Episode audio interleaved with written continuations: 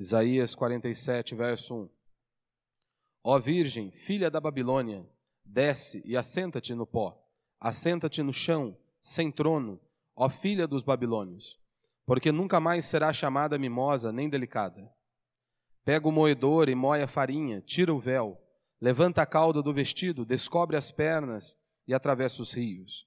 A tua nudez será descoberta e a tua vergonha exposta.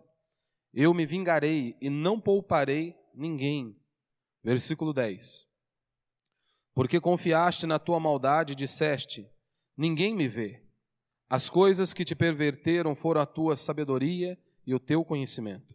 Disseste no, no coração: Eu sou, e além de mim não há outra. Na tradução da linguagem de hoje, diz assim: Você pensava assim, não há ninguém tão importante como eu. O que explica a desgraça e a miséria no mundo? O que explica também a desgraça e a miséria na vida de uma pessoa, de um indivíduo? Da mesma maneira que nós podemos ter uma explicação acerca da desgraça e a miséria no mundo, nós também temos uma explicação acerca da desgraça e da miséria na vida de uma pessoa, de um indivíduo. E o que nós percebemos aqui em Isaías por meio do profeta é exatamente o seguinte: o abandono a Deus. Quando nós decidimos trilhar os nossos caminhos longe do Senhor, sem nos submetermos à Sua palavra. É exatamente isso que Isaías está descrevendo no capítulo 1, no versículo 4. O povo de Deus, o povo de Israel, abandonaram o seu Deus e por isso se depararam com a desgraça e a miséria. E a desgraça e a miséria assolaram aquela nação. O abandono em relação a Deus, ele tem um nome. Nós podemos descrevê-lo aí como arrogância. Por que, que muitos abandonam a Deus? Por que, que pessoas abandonam a Deus a todo instante? E às vezes frequentando um local de culto. Mas se distanciaram da palavra de Deus, não se submetem às sagradas escrituras. Pessoas abandonam a Deus motivados pela arrogância. Sim, porque eles pensam que eles podem existir sem Deus. Eles pensam que podem caminhar sem Deus. Eles pensam que eles podem sair para o trabalho sem Deus, sem a proteção de Deus, sem a mão de Deus. Muitos pensam que podem respirar sem a ajuda de Deus. Muitos pensam que podem sair de sua casa em segurança sem a bênção de Deus. Por isso que muitos abandonam o Senhor, por serem arrogantes, como diz aí Provérbios 16, verso 18. A arrogância antecede a destruição, e a altivez do espírito antecede a queda. O que antecede a queda? A arrogância. Por isso, jovem, sem sombra de dúvida, uma das coisas que mais vai te atrapalhar durante a sua vida é a arrogância. É você às vezes ter lá 10, 15, 18, 20 anos e achar que você não precisa ouvir ninguém, que você não precisa ouvir aqueles que vieram antes de você. Isso, sem sombra de dúvidas, é uma das coisas que mais vai te atrapalhar durante a sua vida se você não se dobrar diante do Senhor, se você não perceber que você não é o dono da verdade. Ou seja, esse é o grande desafio para o jovem hoje é ele deixar de ser um imbecil, como a maioria da juventude hoje em dia. É ele deixar de ser um imbecil, como a maioria o é. A arrogância te impede de ouvir, seja ouvir os seus pais, a direção dos seus pais, o conselho de seus pais, ouvir a voz daqueles que vieram antes de você, que te dão conselho, que te direcionam. Você precisa aprender a ouvir aqueles que vieram antes de você. Pessoas que caminharam em meio às pedras, pessoas que trilharam o caminho das pedras. Por isso, quando você despreza estas pessoas, o conhecimento deles, isso acaba se tornando uma grande praga para a sua vida. Quando você decide simplesmente não ouvir. E para os adultos não muda. Um dos piores inimigos que você terá que enfrentar é você mesmo. A arrogância te impede, em primeiro lugar, de você se entregar a Deus e também de você se entregar a uma comunidade de você se envolver em uma comunidade. Você está ligado em uma igreja local. Isso não tem a ver com a idade do pastor ou com outro fator. Eu tenho 33 anos, mas mesmo se eu tivesse 70 anos, com certeza, se continuar estudando a palavra de Deus, buscar conhecer a Deus, é claro que se eu viver até 70 anos, o objetivo é estar mais, claro, primeiramente mais velho e, obviamente, mais experiente, sem dúvida. Mas se você tiver um coração errado, por mais sábio que eu venha ser, não será o bastante.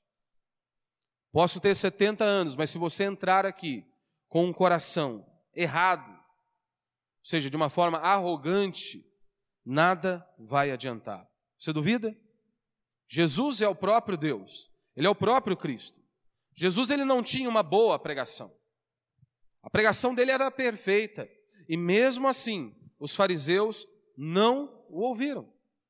Mesmo assim, os fariseus não se submeteram à palavra dele. Não há uma boa pregação para um coração maligno. Não há uma boa igreja para um coração ruim e orgulhoso. Não existe. Não tem, não existe para um coração assim doente. A arrogância te impede de prosperar, até mesmo no seu trabalho. Por que, que pessoas não conseguem prosperar no trabalho? Justamente porque ele é aquele tipo de pessoa que ele não engole sapo, ele não leva desaforo para casa. Uma pessoa desse tipo, como que ela vai prosperar na vida? Se ela não, não leva desaforo para casa, automaticamente, dificilmente ela vai parar em algum serviço.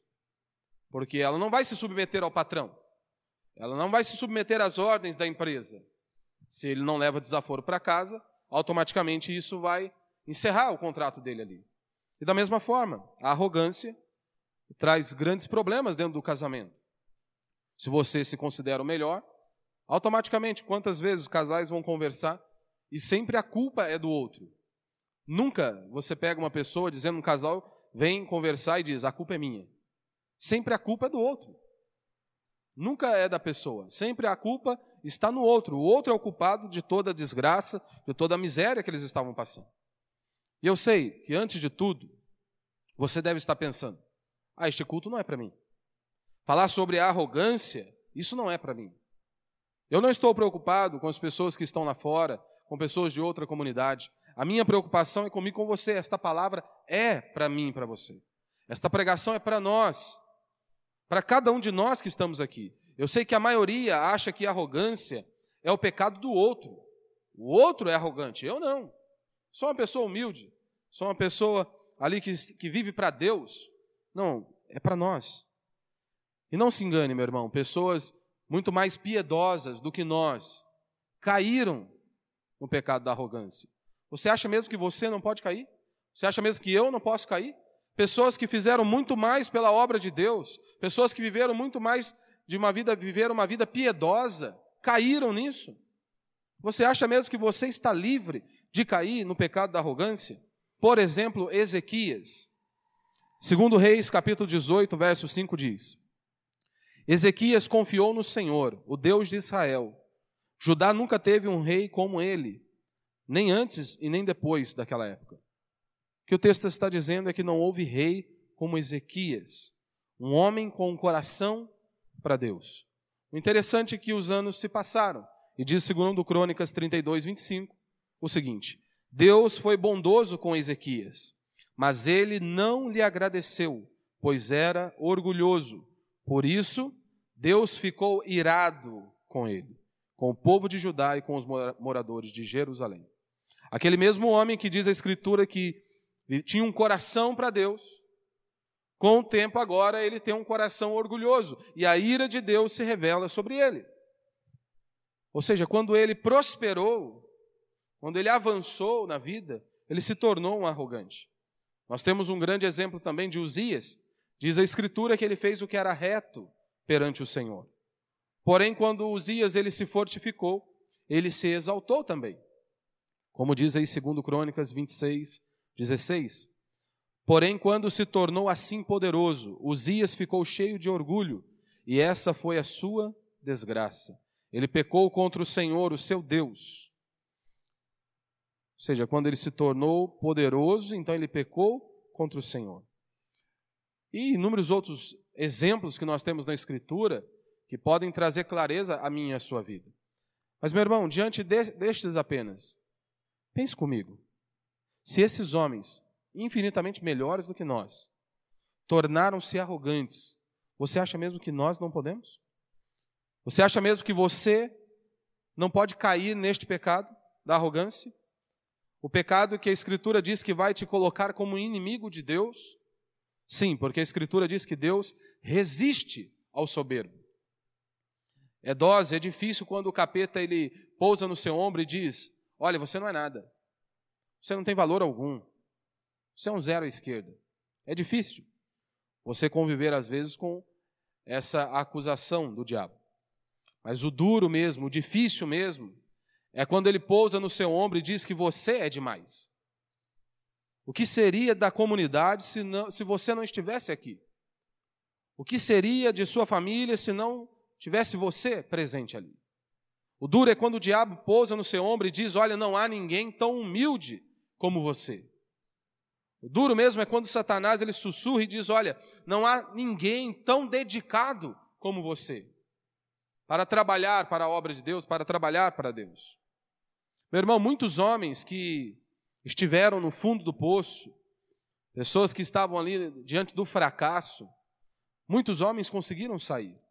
Quando ele estava ali no fundo do poço, diante do fracasso, muitos conseguiram erguer as suas mãos aos céus e dizer: Pai, perdoa-me, eu preciso de ti, ó Deus, me ajuda. Mas poucos, poucos conseguem manter a fé quando as coisas vão bem. Poucas pessoas conseguem manter a fé, perseverar e continuar trilhando o seu caminho, glorificando a Deus. Poucos conseguem fazer isso quando as coisas vão bem. Foi exatamente isso que aconteceu aqui com a Babilônia. Isso estava era algo de forma contaminada em toda a nação. Era algo generalizado. Todos tinham esse sentimento de arrogância, de que eles podiam alguma coisa. Como diz aí o verso 7, né? Vamos ler aí o verso 7. E disseste: Serei senhora para sempre, e até agora não levaste a sério essas coisas, nem te lembraste do fim delas. Agora ouve, tu que te entregas aos prazeres, que vives tranquila e dizes no, no coração: Eu sou, e fora de mim não há outra. Não ficarei viúva, nem passarei pela perda de meus filhos, e por aí vai. A raiz da maldade da Babilônia era o orgulho. E ela diz, né, o autor aqui repete duas vezes a expressão dizendo: Eu só e além de mim não há outra. Como diz aí na linguagem de hoje, não há ninguém tão importante como eu. Você se lembra de Nabucodonosor? Nabucodonosor, ele chega diante de um dado momento de sua vida, ele diz: Olha o que eu construí. Olha todo o meu poder, olha onde eu cheguei. Você se lembra da consequência. Nabucodonosor começa a pastar como um animal e vive anos desta maneira. A Babilônia, interessante que aqui, é, a Babilônia ela é, ela é relatada no, no, início aqui como uma princesa, ou seja, como algo belo.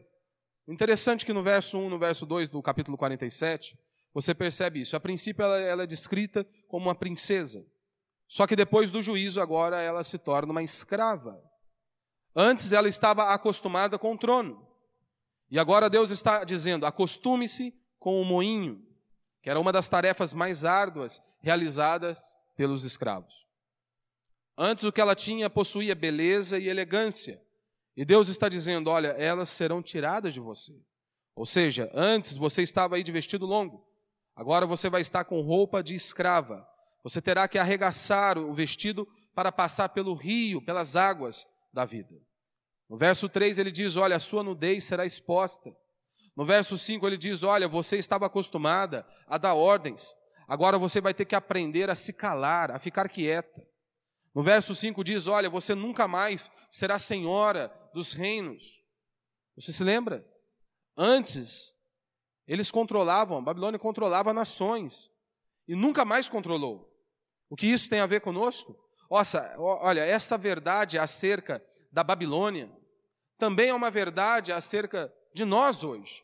Todas as vezes que nós não nos submetemos a Deus, nós não nos dobramos diante da Sua palavra, a regra é essa aqui: os arrogantes vão cair, assim como a Babilônia caiu. Hoje, quando você decide trilhar o seu caminho longe de Deus, prepare-se para a queda, a desgraça e a ruína. Porque se você se lembra, Israel abandonou Deus.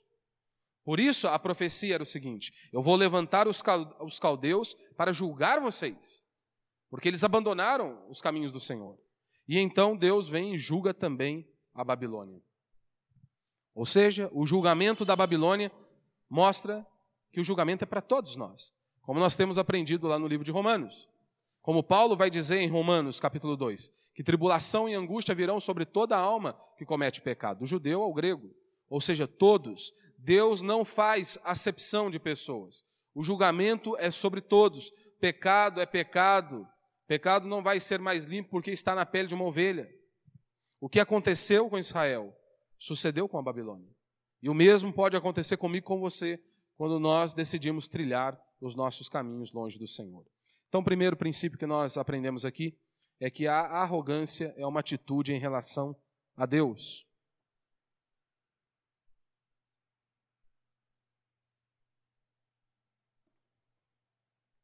Arrogância não é apenas você sair aí comemorando, como alguns craques do futebol, se exibindo e por aí vai, dizendo eu faço, eu faço acontecer, eu sou o cara e por aí vai.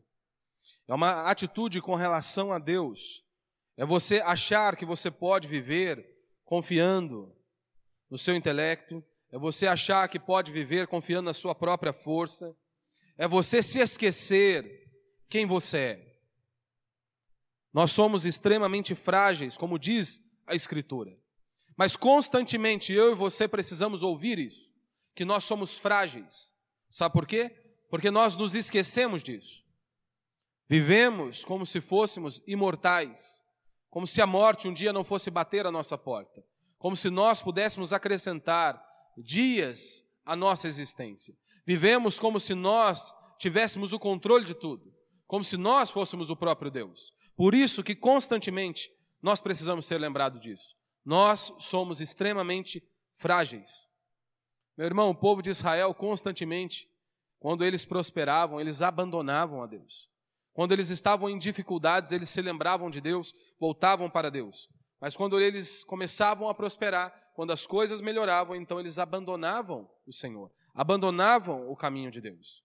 Então não é à toa que a volta para Deus é a humilhação. Como diz 2 Crônicas 7,14. Não é? Se o meu povo, que se chama pelo meu nome, se humilhar, se humilhar, se prostrar diante do Senhor. Eu sei que talvez você esteja pensando, pastor, mas não é a fé? A humilhação é o fruto da fé, é a evidência de sua fé. Você prostrar-se diante do Senhor. A busca a Deus implica em humilhação. Quantos exemplos nós temos na Escritura narrando isso? Você se lembra de Zaqueu? Zaqueu ele está ali, ele se humilhou, subiu na árvore para poder se aproximar de Deus. Ele não estava preocupado o que a sociedade iria dizer acerca dele. Ele não estava preocupado se as pessoas iriam zombar dele. Mas a grande preocupação era se achegar a Deus. Nós temos um grande exemplo também de Naamã, um grande herói de guerra, mas era um leproso. Você se lembra? Naamã, ele vai então, ele ouve falar acerca de um profeta, um Deus que fazia milagres, e então ele vai até o profeta. O interessante é que o profeta ele não se dá ao trabalho de sequer receber Naamã. Diferente dos pastores hoje, né? Diferente da grande parte da, dos líderes evangélicos hoje, que não pode ver alguém aí que tem um status perante a sociedade que já se prostra, estende um tapete vermelho para o cara passar. O profeta não estava preocupado com isso. O profeta simplesmente dá um recado para ele: olha, Deus mandou dizer se você banhar sete vezes no Rio Jordão, você vai ser curado. Diz então que Naamã ficou indignado. Como assim? Na minha terra há rios muito melhores do que esse. Então seu servo diz: Senhor, meu Senhor, já está aqui. Obedeça, se submeta. E foi exatamente isso que aconteceu. Não era a água que iria fazer algo miraculoso na vida de Naaman, mas era simplesmente para ver se ele estava, até onde ele estava disposto a se dobrar, a se humilhar para receber algo de Deus, até onde ele estava disposto a ir para se aproximar de Deus. Você lembra da mulher Ciro Finícia? Ela chega diante de Jesus, Senhor, opera na vida da minha filhinha. Jesus simplesmente vira para aquela mulher e diz: Não, eu não vou tirar o pão dos filhos para dar para os cachorrinhos. Meu irmão, se fosse qualquer um de nós hoje, automaticamente nos levantaríamos irados contra Jesus. Como assim? Não vai fazer na minha vida? Você está fazendo na vida do, Joel, do, jo, do José, do, jo, do João? Por que não vai fazer na minha vida? Por quê? Por que você está fazendo acepção de pessoas? Por que eu não mereço receber esse milagre? Diferente, aquela mulher ela fez exatamente o oposto do que muitos de nós faríamos. Ela simplesmente se prostra diante do Senhor e diz: Sim, Senhor, eu sei que eu não mereço. Mas os cachorrinhos comem das migalhas que caem da mesa. Eu sei que eu não sou digna de receber nada, Senhor, mas eu fico com o que o Senhor der. E o que o Senhor der para mim está ótimo, está excelente. Meu irmão, as dúvidas, elas não surgem, a princípio, de um coração incrédulo. As dúvidas, elas surgem de um coração arrogante. Sim. Sabe por quê? A dor vem e as pessoas duvidam. Por quê? Mas sabe por que elas duvidam? Ora, porque são arrogantes. Porque elas acham que não mereciam tudo aquilo que estava acontecendo com elas. Por isso elas se levantam iradas contra Deus. Por que eu estou passando por isso? Por que eu estou enfrentando esta dificuldade? Ou seja, eu merecia algo muito melhor. Por que o Senhor não está fazendo na minha vida do jeito que eu esperava? Então a dúvida se levanta justamente porque nós temos um coração arrogante. Nós achamos que merecíamos mais que nós somos merecedores de outras coisas. Lembre-se, como eu disse aqui no domingo, que nós merecíamos, todos nós, sem exceção, é a morte e o inferno. Isso é o que eu e você merecíamos. A Babilônia, ela pensou que era o que era por conta própria. Ou seja, por conta da sabedoria, por conta da sua própria inteligência. Quantos de nós não somos assim? Você pensa que tem o que tem pela sua própria sabedoria? pela sua própria inteligência, pela sua própria bondade, e muitos se vangloriam disso. Eles acham que possuem o que possuem porque são pessoas inteligentes, pessoas bondosas, ou seja, tudo acontece por conta deles apenas. A Babilônia, ela estava bem, mas não era por causa dela, mas era apesar dela. Como diz aí o verso 6, vamos ler. Verso 6, Isaías 47. Fiquei indignado com o meu povo e profanei a minha herança. É, eu os entreguei na tua mão, mas não tiveste misericórdia deles e colocaste um jugo muito pesado até sobre os idosos. Versículo 10. Porque confiaste na tua maldade e disseste: Ninguém me vê. As coisas que te perverteram foram a tua sabedoria e o teu conhecimento. Disseste no coração: Eu sou, e além de mim não há outra. Deus entregou Israel. Israel não foi conquistada pela Babilônia. Não tinha nada a ver com eles, mas com o propósito de Deus. Às vezes as coisas estão dando certo para o seu lado e você acha que é por causa de você, por conta da sua sabedoria, por conta da tua inteligência, por conta da tua bondade. Não se iluda, meu irmão. Não se iluda. Que não é por sua causa, mas é apesar de você. É apesar de você. Você se lembra lá de José? Potifar prosperava por conta do que? De José. A mão de Deus era sobre ele. A mão de Deus era sobre ele. Nós temos algo? Jesus é o nosso José. Tudo que nós temos é fruto da mão de Deus, da graça de Deus, da misericórdia de Deus. O que, que você tem que você pode se vangloriar? O que, que você pode bater no peito e dizer, eu conquistei? Não, não, tudo que nós temos é fruto da graça de Deus. Como diz o Salmo 115, verso 1: Somente a ti, ó Senhor Deus, a ti somente, não a nós, seja dada a glória por teu amor e tua fidelidade. Segundo princípio nós aprendemos aqui, arrogância é se considerar melhor do que os outros. Toda a vida humana é baseada no desejo de ser melhor do que o outro. É o que diz Eclesiastes 4:4.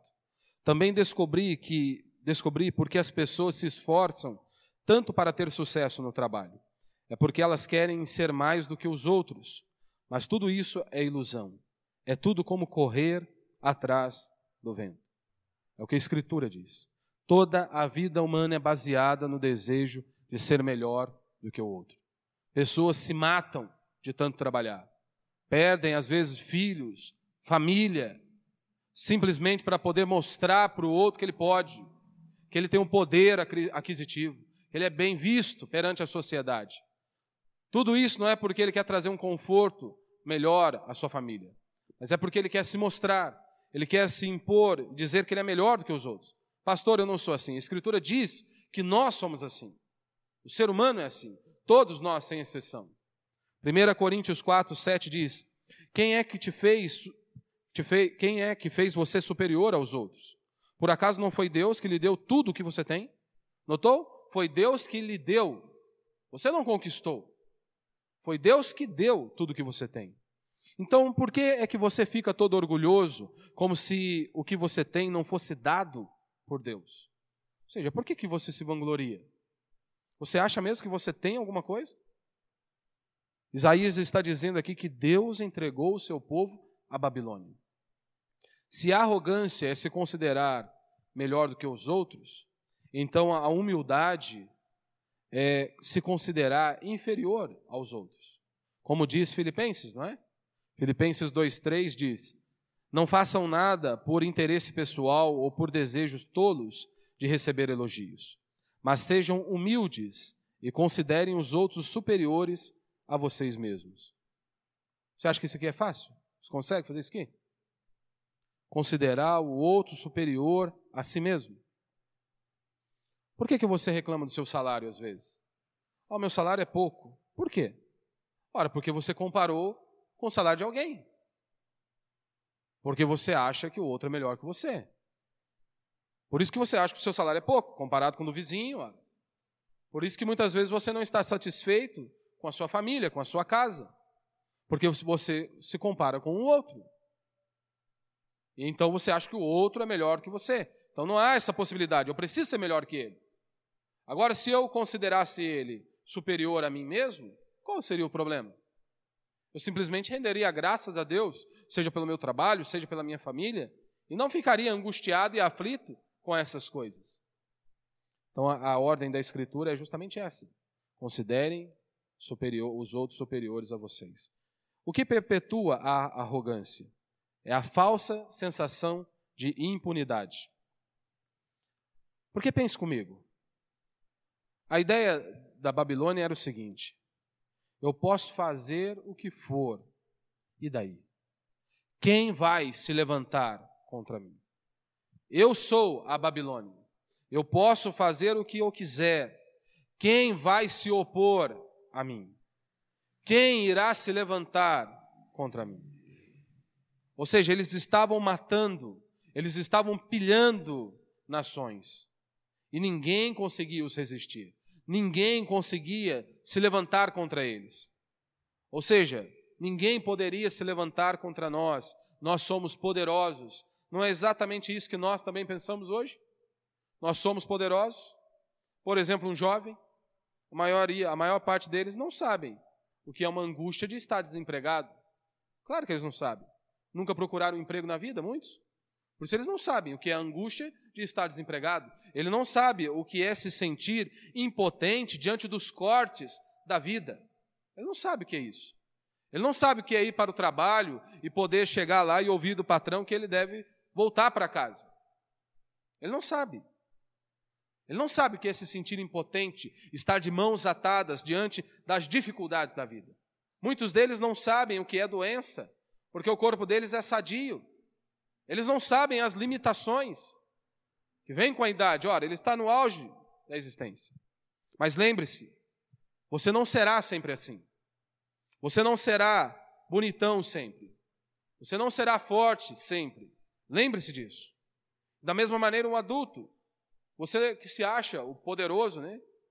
É o chefão, é o fortão. Muitos se acham assim. O poder, poderosão da, da ele está com a bola da vez. Pode chegar um dia que a tua filha precisa te limpar, meu irmão. E aí? Você não vai ser forte e poderoso para sempre. Ninguém vai ser forte e poderoso para sempre. A Babilônia não foi forte para sempre. Por isso, se você tem se dado bem, as coisas têm dado certo, e mesmo assim você tem continuado negligenciando a palavra de Deus, se prepare, porque um dia mais cedo ou mais tarde, você vai se deparar com a desgraça. Eu sei que alguns podem pensar, pastor, está jogando praga nas pessoas. Não, não estou jogando praga nas pessoas. Isso é um exemplo constante na Escritura. Todas as vezes que o povo de Deus decide andar longe do Senhor, sem obedecer à voz do Senhor, sempre eles se depararam com a miséria, com a desgraça e com a ruína. Mas hoje é interessante que as pessoas decidiram trilhar os seus caminhos longe de Deus, não se submetem à palavra de Deus, e Deus dá corda a essas pessoas. E elas continuam muitas vezes prosperando, as coisas muitas vezes continuam dando certo para elas. E aí eles pensam: time que está ganhando não se mexe. Mas de repente, vai vir a desgraça e a miséria. Quarto princípio, eu já estou quase encerrando. O juízo de Deus.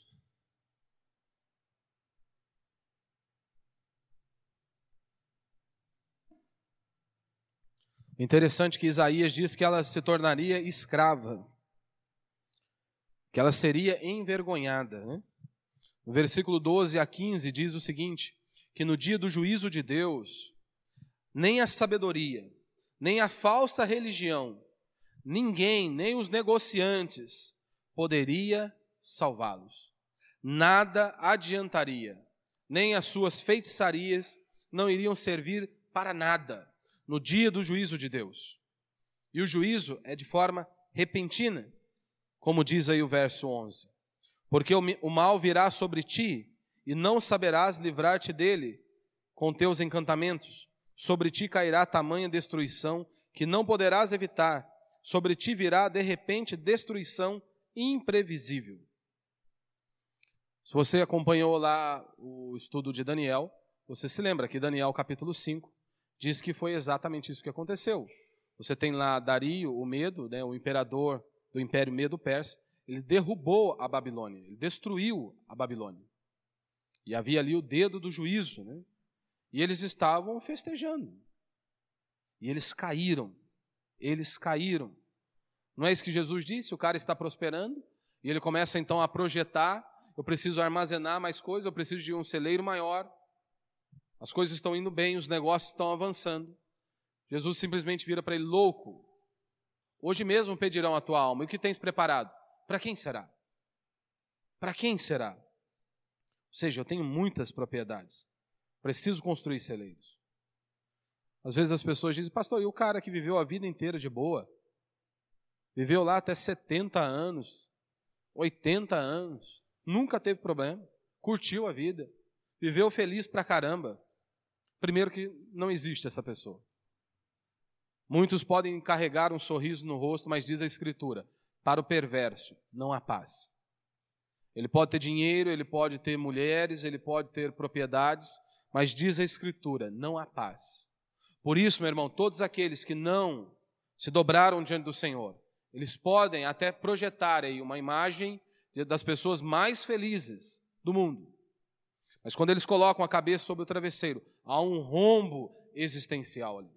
Então não existe essa pessoa que viveu a vida inteira de boa, feliz e curtiu pra caramba. Porque para os perversos, diz o Senhor, não há paz. Mas vamos pensar na possibilidade de existir essa pessoa, que ela curtiu a vida, viveu a vida. Mas e aí, quando a morte chegar? E quando a morte chegar?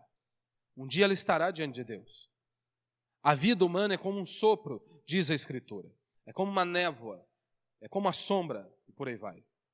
Interessante que Isaías vai dizer que você pode descer de duas maneiras, não é?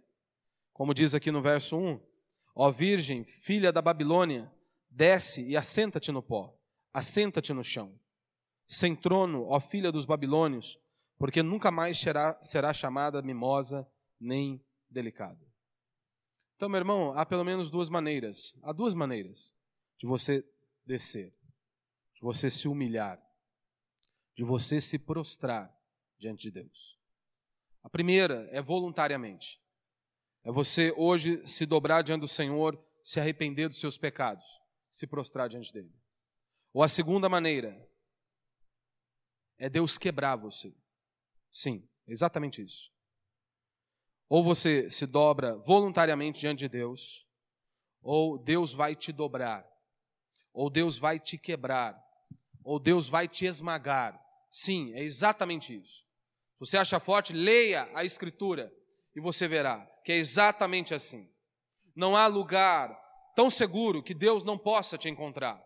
Não há fortaleza tão poderosa que Deus não possa destruir. Para com aquelas pessoas que não vivem diante dele. Então não há um lugar seguro o qual você possa tentar se esconder se você não vive para Deus. Uma hora ou outra, isso vai cair. Deus vai te quebrar. Deus vai te esmagar. Não há lugar tão seguro que Deus não possa te achar. Então lembre-se disso. E quinto e último princípio para a gente encerrar. Nós temos aí o caminho de volta para Deus. Se a arrogância nos afasta de Deus, a humilhação nos aproxima dele. Você se lembra lá de Nabucodonosor? Nabucodonosor teve um sonho e ele não contou a ninguém. E simplesmente Daniel, Daniel foi o único que revelou o seu sonho. Ou seja, ali Nabucodonosor já viu um milagre. Diante da prosperidade, diante da glória, nem mesmo os milagres quebrantou o coração de Nabucodonosor. Mas anos pastando como animal, isso o levou a buscar a Deus. Diante da prosperidade, diante da glória, diante dos milagres, não o quebrantou. Mas diante de anos vivendo como um animal, pastando como um animal, em determinado momento o levou a buscar a Deus. Por isso, meu irmão, você pode estar aqui hoje e estar pastando, justamente por conta da sua arrogância. Justamente você hoje pode estar comendo ali né, o pão que o diabo amassou, se podemos dizer assim, justamente porque você é arrogante. Justamente por conta disso. Interessante que Deus disse: olha, desce, se humilha. Talvez você possa pensar, pastor, mas já estou no fundo do poço tem mais o que fazer, não, não tem mais o que descer, não. Já está no, no fundo do fundo aqui já. Você tem uma vantagem. Sabe qual a vantagem você está no fundo do poço? A única coisa que tem é subir. Essa é a vantagem. Você já está no fundo do poço, essa é a vantagem, só pode subir. Agora, para aquele que está no topo, o que resta para ele é só descer. Para quem está no topo, o que resta é só descer. Então, a minha mensagem para você e para mim hoje é exatamente a seguinte: não tenha a si mesmo em tão alta estima. Não pense que você é alguém. Porque a Escritura diz: cuidado, aquele que pensa está de pé, para que ele não caia. Aquele que pensa, não é aquele que está de pé, é aquele que pensa e está de pé. Por isso, meu irmão, a cada dia que eu e você precisamos é nos prostrarmos diante do Senhor. Isso é um assunto que nós falamos de forma exaustiva. Repetimos várias e várias vezes que nós não podemos nada sem Deus. Mas todos os dias, você e eu somos tentados a conduzir a nossa casa, nosso casamento, nosso trabalho, toda a nossa vida sem Deus. Sem Deus. Já começa quando nós nos levantamos pela manhã. Quantos de nós nos prostramos diante dele e o buscamos? Ora, se aquele que já levanta e prostra-se diante do Senhor, está dizendo isso. Eu não posso nada sem Ele. O que eu vou fazer se Deus não me guardar? O que eu vou fazer se Deus não estiver conduzindo a minha vida? O que eu posso fazer se Deus não me levar em segurança e não me trazer em segurança? Então, que mais essa noite eu e você possamos nos dobrar diante do Senhor e clamá-lo